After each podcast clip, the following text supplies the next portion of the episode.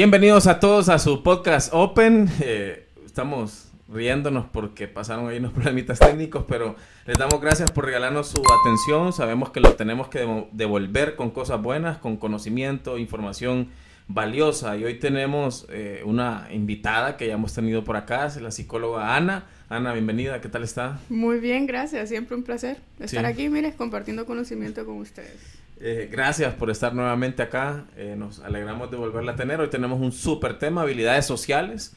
Vamos a hablar del autocontrol emocional, la motivación y automotivación, la resolución de conflictos y la empatía, ¿verdad? Y si se cruza otro tema por ahí también, pero ese es el tema que tenemos hoy, habilidades sociales. Entonces, Ana, eh, podríamos definirle a la gente eh, qué son habilidades sociales, o sea, cómo podemos definir qué son habilidades sociales. De una manera fácil, para que la gente lo entienda, es una forma o una manera de cómo yo me comunico con mis pares. Siempre y cuando yo tengo que tener claro también mis emociones, mi autopercepción, que ya lo vamos a hablar, ¿verdad? También relacionado a la parte emocional. Eso me ayuda y me abre a mí, a, a, nivel emocional, yo poder comunicarme con mis pares. De lo contrario, no podría socializar en este caso. Eso es, podríamos definirlo así como una habilidad social, ¿no? y las habilidades sociales, o sea, pero son aprendidas o, o, en el momento que veamos algunas vamos a entender que algunas ya vienen y otras se aprenden o, o en general el concepto de habilidad social se aprende sí, no, va a depender la personalidad. Porque hay que tomar en cuenta también que, por ejemplo, hay gente que confunde el temperamento y el carácter. Ajá. ¿Cuál es el heredado y cuál es el aprendido? El heredado es el temperamento. Okay. ok. Ese es el que heredamos de uno de nuestros padres. Ahí dependiendo cuál sea el gen dominante, ese es el temperamento que yo voy a tener. El carácter es el que se va construyendo a lo largo de la vida. ¿Verdad? Estemos desde chiquitos hasta que somos adultos y de hecho de adultos seguimos forzando nuestro carácter. Nunca terminamos de forzar nuestro carácter o forjar nuestro carácter. Lo mismo pasa con las habilidades sociales, porque es una habilidad, ¿verdad? Puede eh, ya venir dentro de nuestro temperamento, pero quizás no lo tenemos completamente desarrollado. Por ende, necesitamos la parte externa como el carácter, ¿no? Entonces es como la parte del el autocontrol emocional.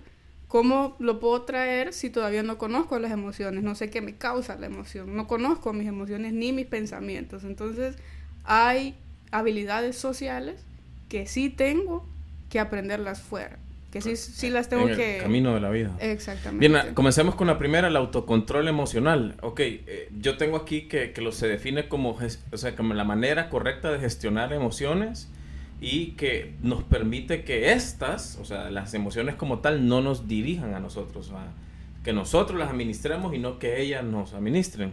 Pero, ¿qué más podemos decir sobre el autocontrol emocional? Hay gente que no tiene clara, por ejemplo, la parte de la inteligencia emocional.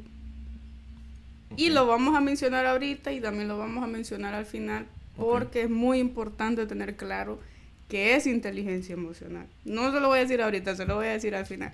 Pero para poder tener un autocontrol emocional hay que tener inteligencia emocional. En que en, a más de, de venir y decir gestionar o reducir, controlar, es conocer esas emociones, porque si no las conozco no las puedo gestionar, no las puedo regular, ¿verdad? Yo necesito saber qué es la tristeza, necesito saber qué es la alegría o qué me produce, de dónde vienen estas emociones, ¿verdad? Y así poder gestionarlas, de lo contrario no puedo. Para, para usted, Ana, ¿es, ¿es verdad o es mito que las emociones son incontrolables porque el origen de las emociones es espontáneo? O sea, o sí son controlables yo, yo me tomé, topé con esa premisa de, o sea, es que las emociones, en, o sea, hay un, hay un punto de vista fuerte de que las emociones terminan siendo casi incontrolables porque son espontáneas. para usted... Sí, son incontrolables. Porque depende el momento, nuestras emociones dependen del momento, ¿verdad? Son como, vamos a llamarle impulso emocional, ¿ok? No sé si existe el impulso emocional y si no, lo acabamos de inventar. Eh, puede pasar, O sea, hasta cierto punto sí podemos controlar nuestras emociones. Okay. Pero siempre hay algo que detona algo que hace que se eleve, ¿verdad? O sea, perdón, para entender bien, las emociones son incontrolables en el sentido de que, o sea, son espontáneas, o sea, siempre van a aparecer. Nuestro trabajo es, una vez que aparecen, administrarlas o manejarlas o entenderlas. o, gestionar o pensar, o sea, yo sé que cuesta mucho venir y decir cómo puedo yo exteriorizar esta emoción. Por ejemplo, normalmente lo que nos, nos hace como despertar las emociones es siempre algo, si, hay algo que lo detona, vamos a llamarlo así. Siempre hay algo que nos produce esta emoción. Por ejemplo, tristeza, aquí puede ser se me murió la mascota, por ejemplo. ¿Verdad? O sea, ¿cómo yo voy a canalizar esa tristeza? Claro. Personas que, hay personas que lloran y hay otras personas que no lloran. Cualquiera diría, ay, qué fuerte, no le afectó. No, lo que pasa es que todavía no ha identificado esa emoción. No sabe cómo exteriorizar esa emoción. Lo mismo pasa con la alegría. Probablemente internamente está alegre, pero no sabe cómo gestionar ni cómo exteriorizarla. ¿Y, por qué alguien no sabría cómo exteriorizar alegría y tristeza, que son como emociones básicas? Básicas. No conocen. porque en su crecimiento no lo experimentaron o no les permitían, les, hacían inhibirla. Existe la posibilidad. Todo viene, pues, de casa, ¿verdad? Cómo me, me demostraron, eh, no propiamente amor, pero sí cómo manifestar esas emociones, ¿verdad? Muy rara vez va a venir un papá y va a decir, mira, esta es la alegría, esto te va a producir esto, lo puedes exteriorizar así, muy rara vez. Y más si el padre o la madre no es expresivo, ¿verdad? que también puede suceder eso. No, no puede experimentar. Y como dice usted, la palabra inhibir, cuando es de, desde niño, realmente no se puede llegar a experimentar qué es eso. O sea, porque está, está estigmatizado también, por ejemplo, que en los niños o en los hombres, en los varones, no lloran por ser hombres, por ejemplo. Sí, esa sería una manera de inhibir, ¿no? Exactamente. un niño, o sea, desde pequeño se le prohíba llorar, llega un momento entonces donde esa emoción termina desconociéndola. exacto, eh, a medida que va creciendo es como, pero, o sea, yo siento, yo siento tristeza. Pero no. Pero no sé cómo exteriorizar esa tristeza. Si lloro, es signo de debilidad. ¿No? O sea, eso fue lo que a mí me enseñaron en casa. Que si lloro es porque soy débil. Y no, entonces, que llegue a ese punto, porque ha pasado, y de hecho a mí me ha pasado a nivel profesional, donde me han dicho, o sea, yo me he sentido triste, pero no puedo llorar. Sí, ah, me, me llamó la atención mucho cuando estaba estudiando el tema, que uno piensa en autocontrol y piensa que es detener las emociones. O sea, como dice usted, y eso me encantó aprenderlo porque yo, yo pensaba que autocontrol emocional era únicamente eh, controlar llorar, controlar ser feliz. Y al contrario, o sea, digo, además de controlar, también es dejar que suceda. Eso es controlar las emociones. Y yo la verdad es que creo que muchas personas pensábamos o pensamos que, que, cuando hablábamos de autocontrol emocional era solo aprender a retener. Y no, incluso lo está diciendo usted ahorita varias veces, es también dejar, o sea, hay ciertas emociones que no sé cómo expresarlas, tener autocontrol de ellas es lograr expresarlas. Y hay otras que las expresamos tal vez en exceso y el autocontrol sería aprender cuándo sí y cuándo no, ¿de acuerdo? Exactamente es impresionante porque la verdad yo siempre creí que autocontrol era solo aprender a retenerlas. No, de hecho, lo más complicado de las emociones es exteriorizarlas. Porque no nos enseñan eso. o sea, de las dos debilidades, ya sea que las expresas demasiado o, o, las controlas o no las controlas, lo más difícil es, expresar. Expresar. Las emociones. sí, es lo que más cuesta. O sea, a mí me ha pasado eso, especialmente con la parte de no llorar. Esa es la que más me pasa. O sea, inclusive hasta por felicidad, porque uno también puede llorar por felicidad, por alegría, no necesariamente por tristeza. Y es como que es que no puedo. no, no sé, no, no, no. Hay algo en mi cabeza que me bloquea, así me han dicho, que me bloquea y no puedo llorar. Y no sé por qué. Y siempre tiene que ver algo de la niñez, o sea, todo viene ahí, porque estamos en pleno crecimiento, en desarrollo, y todo empieza ahí. Ese es mi núcleo de partida. O sea, el proceso entonces más difícil es superar eso, no poder expresar una emoción. Sí, porque para expresar la emoción hay que entenderla. Por ejemplo, alguien que, que no puede expresar eso, la tristeza, eso, ¿qué, ¿qué, consejo o qué le tocaría hacer? En ese caso, indagar mucho en el pasado. Tuvo que haber un conflicto bastante grande de niño o de niña que le haya impedido en su proceso de crecimiento a poder expresarse. Inclusive hasta decir te quiero hay personas que les cuesta eso. Y lo voy a mencionar, a mí me cuesta, yo no soy muy expresiva. En tema sentimental. Sí, a mí me cuesta. Es muy expresiva para hablar y todo. Sí, no, sí, yo ahí al momento de hablar soy, sí, y de hecho a nivel de personalidad soy muy extrovertida. Pero venir y decirle a una persona, te quiero, no puedo. Eh, eh, en, ¿Eso qué sería? ¿Una emoción de...? Ese, expresar... Sí, ese es una... Em, de sentimiento, estamos hablando de sentimiento, ¿verdad? Estamos expresar sus sentimientos Sí, no puedo, me cuesta muchísimo. Y, y usted, obvio, no pretendo que, cuente su vida acá, pero, pero sí lo, como, como psicóloga o como conocedora de, este campo, sí, sí logró identificar en la niñez sí. cuál fue ese evento. Sí, sí, sí, sí. ¿Y fue un solo evento o una suma de eventos? Una suma. Una suma. Y todavía, o sea, ha sido una lucha para mí, o sea, tanto como persona como ahora conocedora de, de, la psicología y de las emociones y todo lo que conlleva eso. Es una lucha interna porque, ¿qué pasa? Muchas veces nos cuesta expresarnos en ese sentido por, me, por miedo al rechazo. Claro. Pasa mucho eso. Pero si yo no conozco mis emociones, ¿cómo voy a a saber, ¿no? Exactamente, entonces eso es importante. Sí, y me parece bueno que, que, lo diga, ¿verdad? Porque de repente no, no a todos les puede pasar eso por un tema de un evento, porque si no la gente se va a poner a buscar y yo no tuve un gran evento, no, también pudo haber sido en una serie de, ¿verdad? O sea, en una, una situación de vida, que eso solamente lo podemos atender a través de un experto como ustedes, tener una sesión con, un psicólogo, pero es, importante entender eso. Y es con tiempo, o sea, no es de que en la primera sesión, ahí no. O sea, es porque ¿qué pasa? En la primera sesión se descubren muchas cosas, pero a medida que la persona, o el paciente en este caso, se va como que soltando un poco, porque ¿qué, qué pasa con el cerebro? Tiende a bloquear, ¿verdad? Situaciones traumáticas.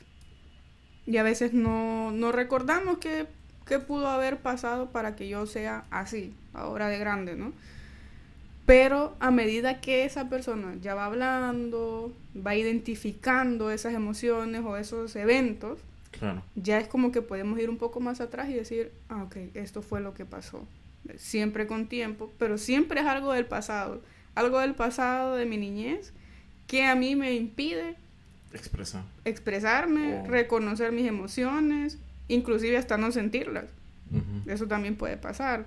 O sea, no me ha pasado todavía que venga una persona y me diga, yo nunca he sentido alegría, nunca he sentido... Eso es mentir, que probablemente no, pero no las logra identificar. Claro, es, es tema de que no identifica. Exacto, no sabe no sabe cómo va a si no sabe qué es, no va a poder identificar cuándo Exactamente. Me crucé con la palabra asertividad y, y creo que por ahí también el autocontrol emocional necesita, ¿verdad? Tener la capacidad de, de administrar. De ser asertivo. Sí, la verdad es que ser asertivo, em, y de hecho aquí lo tengo yo también. A ver. Em, la asertividad la ocupamos para todo. ¿Verdad? A nivel emocional, a nivel de, de amigos, de familia, ¿verdad? Porque también es una habilidad. Okay. Es como también expresar de la manera adecuada mis emociones. ¿verdad? Sin mucha agresividad, ¿verdad? Como dice usted, que hay gente que da de más de sus emociones, o sea, hay que ser asertivo. Porque no todas las personas van a reaccionar de forma positiva a como yo expreso mis emociones. O quizás la otra persona es emocionalmente, vamos a, no quiero usar esta palabra, pero no se me viene otra, emocionalmente débil, ¿verdad? Que quizás nunca ha experimentado una emoción bonita, ¿verdad? Porque tal vez creció en una familia disfuncional, por decirlo así. Entonces hay formas, ¿verdad? Y la palabra correcta para definir esa, esa habilidad es la asertividad. Es como yo, de una forma tranquila, le vamos a decir, yo expreso mis emociones, ¿verdad? Ahora, eh, sí, sí entiendo que hay, hay emociones, ¿verdad? Como, así como la alegría podríamos llamarle una emoción positiva, la tristeza podríamos llamarle una emoción negativa, la, la, ¿verdad? Eh, pero asimismo el, eh, no sé, la, la, ira podría ser una emoción eh, negativa. Ahora, importante saber dentro de este concepto que incluso esas emociones negativas tienen un fin en nuestra vida, o sea, son necesarias.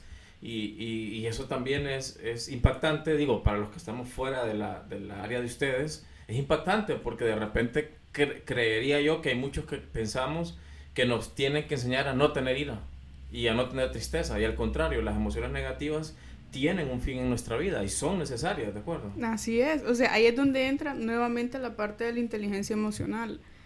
Uno tiene que tener inteligencia emocional porque es necesario para todas las áreas, o sea, no solo para la habilidad social. O sea, en la habilidad social tiene que entrar todo, ¿verdad? Como yo me relaciono con todo mundo. Y en todas las áreas hay que tener inteligencia emocional en el trabajo, con mi familia, con mis amigos, ¿verdad? Conocer esas emociones, esos pensamientos, porque a mí, o sea, es como cuando piden un consejo sobre, vamos a llamarle que me dejó mi pareja. Yo nunca he experimentado eso. Pero me da por aconsejar cuando nunca he sentido eso, o sea, nunca me ha pasado. O sea, ¿cómo, cómo voy a aconsejar de algo que nunca me ha pasado. O sea, podríamos hacerlo si tenemos inteligencia emocional, conocemos los sentimientos, las emociones, ok, eh, no me ha pasado así, pero entiendo esa emoción, ¿verdad? O sea, entiendo cómo te sentís. Eso es tener empatía, que ya vamos a hablar de eso. Claro. Entonces, tratar de ponerme en tu lugar, o sea, no lo he vivido como vos, ni lo, voy, no lo he sentido como vos, pero entiendo esa emoción. ¿Verdad? Eso es tener un poco de inteligencia emocional. al final a ustedes como psicólogos les toca vivir eso, ¿verdad? Porque ustedes no han vivido todas las experiencias de, de un paciente. Exactamente. Eh, me imagino que cuando han vivido alguna, entonces tienen unas, o sea, como, como una capacidad extra, por así decirlo, porque lo han vivido. Sí. Pero el resto les toca hacer eso que usted mismo está diciendo tener mucha inteligencia, ser asertivo, tener inteligencia emocional, tener empatía, ser tolerante. Sí. Entonces me, llamó mucho la atención eso, que las emociones negativas no hay que repelerlas, en realidad hay que tenerlas porque son necesarias en nuestra vida, fungen o, o, sirven para algo importante. Y el ejemplo que yo leía es ese, ¿verdad? Por ejemplo, si nosotros no tuviéramos esa, esa esa emoción de, de, de, molestarnos, no sé ahorita, pero digo, enojarnos, eh, no podríamos poner límites. Esa sirve para poner límites, porque si algo despierta esa emoción en nosotros, nos debe iluminar para decir, debo poner un límite, ¿de acuerdo? Entonces las emociones negativas no es un tema de, de rechazarlas y repelerlas, al contrario, lo que tenemos que es, como decía bien usted, eh, ser asertivos, tener la inteligencia emocional, y tener ese autocontrol emocional. Así es, entender, es, entender por qué me molesta eso. Así es, para, para apartarnos, modificarnos o hacer... Siempre nos vamos a enojar. Claro. O sea, no quiere decir de que poniendo límites no nos vamos a volver a enojar, sino que ya vamos a tener la capacidad mental emocional para poder autocontrolar esa emoción. Ya vamos a saber, ok, yo ya me había hecho estos límites, pero al parecer necesito más o sea, y venir y decirse, no está mal enojarme. Reconocer eso también es complicado para la persona. Porque cree, como dice usted, que enojarse o estar triste es malo, al contrario, también es bueno, porque es una emoción y son emociones que siempre nos van a acompañar. Así es. Bien, vamos al punto número dos, que sería la motivación, la automotivación, esa guerra entre esas dos palabras. Y, y entendemos que la, la motivación es externa, ¿verdad? Es una fuerza externa o, o, algo externo que llega a darnos la energía necesaria para alcanzar ciertos objetivos o para por lo menos movernos hacia esos objetivos.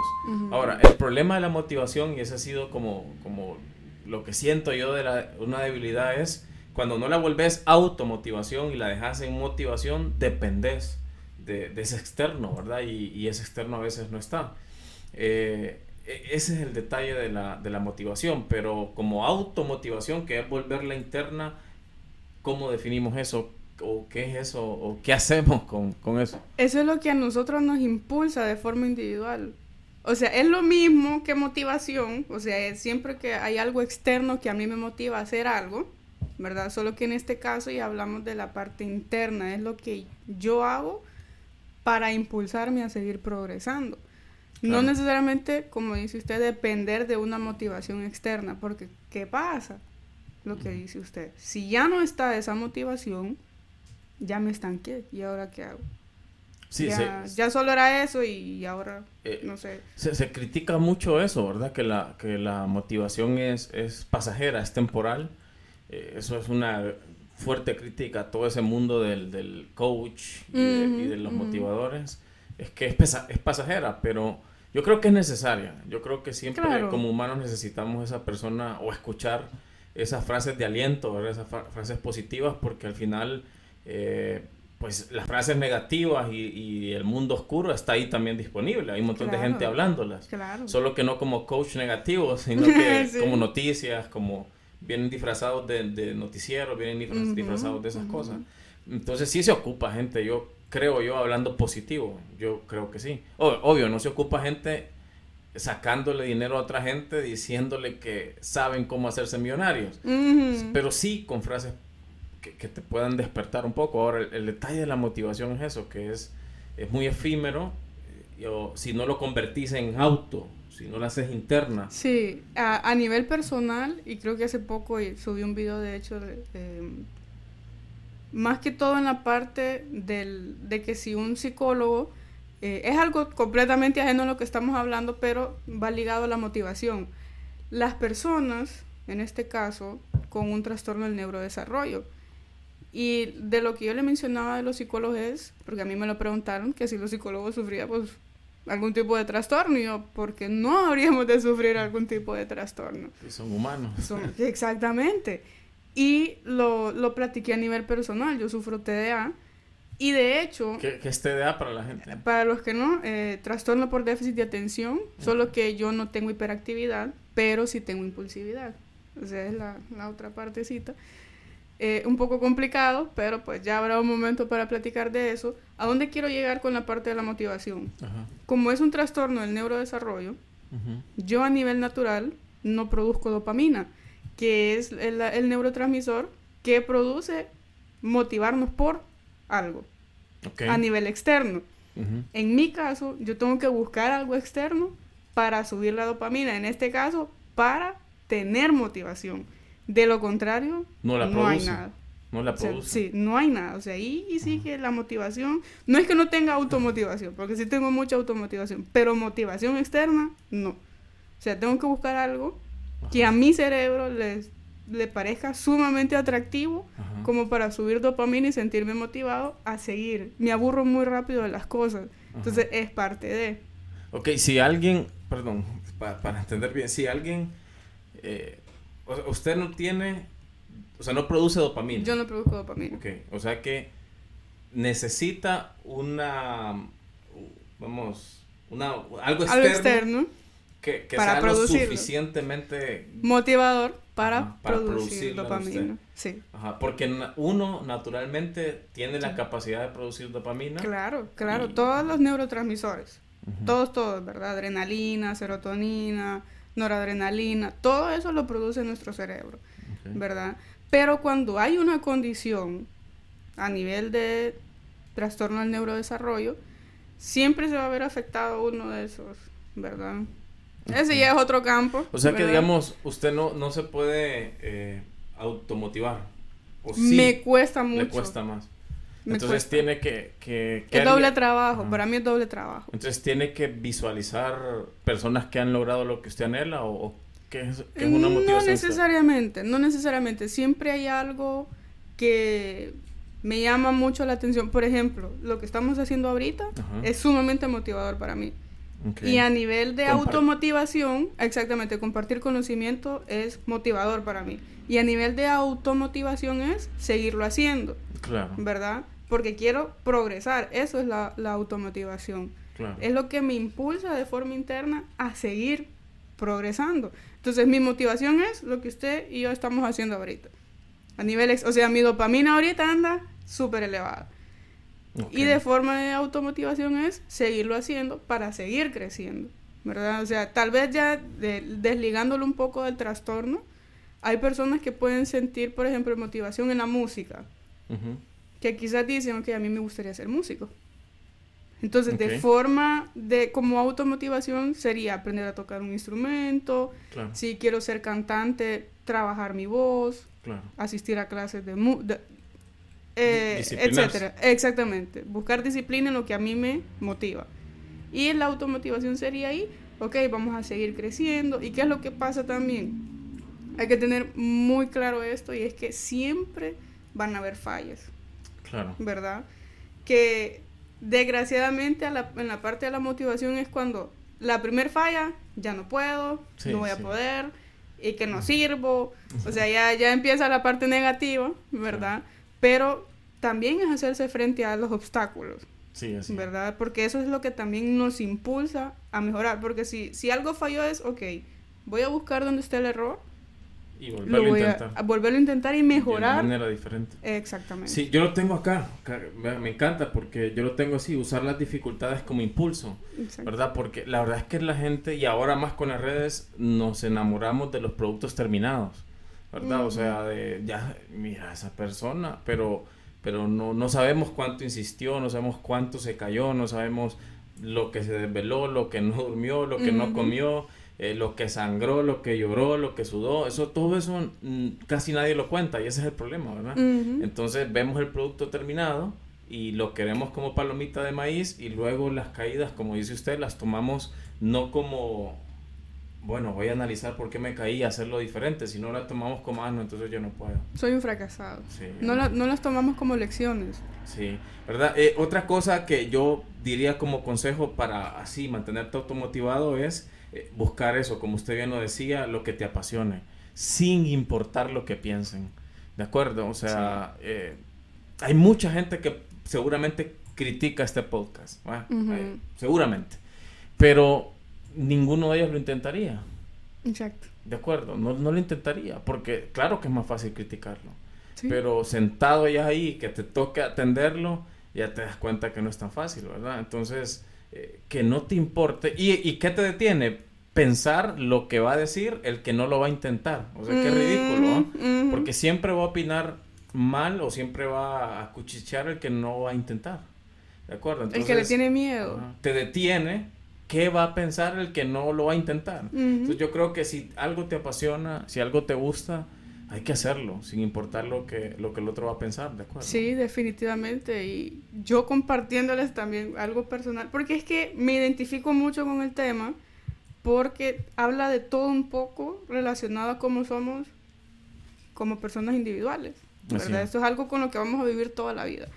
Y volviendo a la parte que dice usted de de motivarte por lo que te apasiona, o sea, a nivel personal, yo siempre quise dedicarme al área clínica.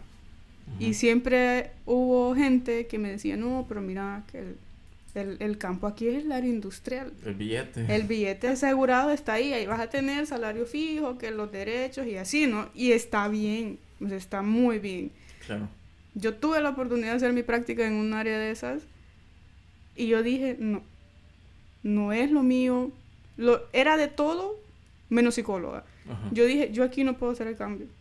Sí, claro. Yo aquí no puedo hacer el cambio, yo tengo que estar afuera. Yo tengo que estar hablando de salud mental, sí. Yo tengo que, o sea, el cambio está ahí. Y hay necesidad. O sea, y no ha sido fácil. No así porque no es arrancar es lo más complicado. Claro, claro en este momento usted estuviera con, con un salario quincenal, seguro, sí. pero haciendo todo menos psicología. Eh, exacta, estaría amargada. Sí. Estaría Entonces está este lado, que es hacer clínica. Clínica es tener sesiones con las personas, que es mucho más difícil, que hay que arrancar, que hay que hacer una historia, un, un No, es, es, un, es un trabajo bien pesado. Pero que sí lo disfruto. Pero me encanta. Así, eso es lo correcto. Entonces, yo, yo tengo también otro consejo por el tema de la motivación, que es, en, o sea, definí por qué sí. O sea, creo que su, su, su historia da, da, eso, ¿verdad? Es como, ¿por qué sí? O sea, ¿qué, voy a sentir si yo me dedico a, lo, a la parte clínica? O, si se te hace más sencillo, depende de cuál te gusta más, ¿qué va a pasar si no? O sea, ¿verdad? O sea, creo que cuando estás en ese momento eh, no esperes 10 años, o sea, no te tires a, a, trabajar, usted no se hubiera tirado a trabajar 10 años en una empresa para 10 años después preguntarse y si hubiera, no, no estoy diciendo eso, no estoy diciendo que dejes pasar el tiempo y luego te preguntes y si hubieras, es hoy que estás frente a la decisión, lo hago, no lo hago, lo intento, no lo intento, yo diría, a mí me sirve más, ¿por qué no? O sea, a mí me sirve más, o sea, ¿qué pierdo si no? O, o qué se pierde si no, ¿verdad? Eh, igual, comenzar este, este proyecto del podcast eh, fue así, o sea, ¿por qué no? O sea, ¿qué se pierde? Se pierde que no haya, obvio, no vamos a cambiar el mundo, pero podemos llevar información interesante o algo que aprender eh, a una persona y eso basta. Sí, sí, definitivamente, sí. Más bien, yo he recibido como comentarios bastante positivos y por ejemplo, lo que me ha ayudado mucho en la motivación, no de que me han dicho, eh, realmente te felicito porque tuviste el valor de dejar una oportunidad laboral estable por dedicarte a lo que te gusta. O sea, no es fácil, no es fácil empezar de cero, no es fácil dedicarse a uno lo que le gusta en cualquier área. ¿no? Uno se esfuerza para eso, uno se esfuerza para conseguirlo y ahí es donde está la automotivación que yo quiero hacer esto, yo me veo en un consultorio, por ejemplo, ese tipo de cosas, o sea, quizás para otras personas sean cosas sumamente insignificantes porque no las entienden, pero para uno que sí lo entiende y sí lo anhela, son cosas bastante grandes. Entonces, es de tener un poquito de paciencia. Claro. Eso sí, porque como dice usted, todo lo queremos como... Como palomitas de maíz. Sí, no, no se puede. Le tengo una buena noticia y una mala noticia. Cualquiera. No hay buenas ni malas, sino como las perciba. Cualquiera de Bien. E, este tema está buenísimo, lo vamos a, vamos a tener dos partes, así que el que nos está escuchando sepa que esta es la parte 1 y que nos vamos a ver en un episodio siguiente con la parte 2, en donde vamos a tocar resolución de conflictos y empatía y eh, otro temita que se tenía por ahí. Entonces, eh, les agradezco obvio, no nos vamos a despedir. Solamente por el episodio nos vamos a despedir, aunque nos quedamos grabando la segunda parte. Pero muchas gracias. Eh, por esta primera parte. Así es, ya, ya les, vamos a, les vamos a seguir con la segunda. Con la segunda, bien. Eh, gracias a todos por acompañarnos este día. Como siempre, pedirles que nos acompañen con su like, a compartir, a comentar, porque no es fácil llevar información de este tipo eh, eh, en volumen a la gente, ¿verdad? Sí. Así que les agradecemos por su tiempo y estamos viéndonos para la segunda parte de esto. Estamos viéndonos para otro episodio más de Open. Gracias, licenciada. A usted por la invitación. Listo, nos estamos viendo. Esto es Open. Saludos.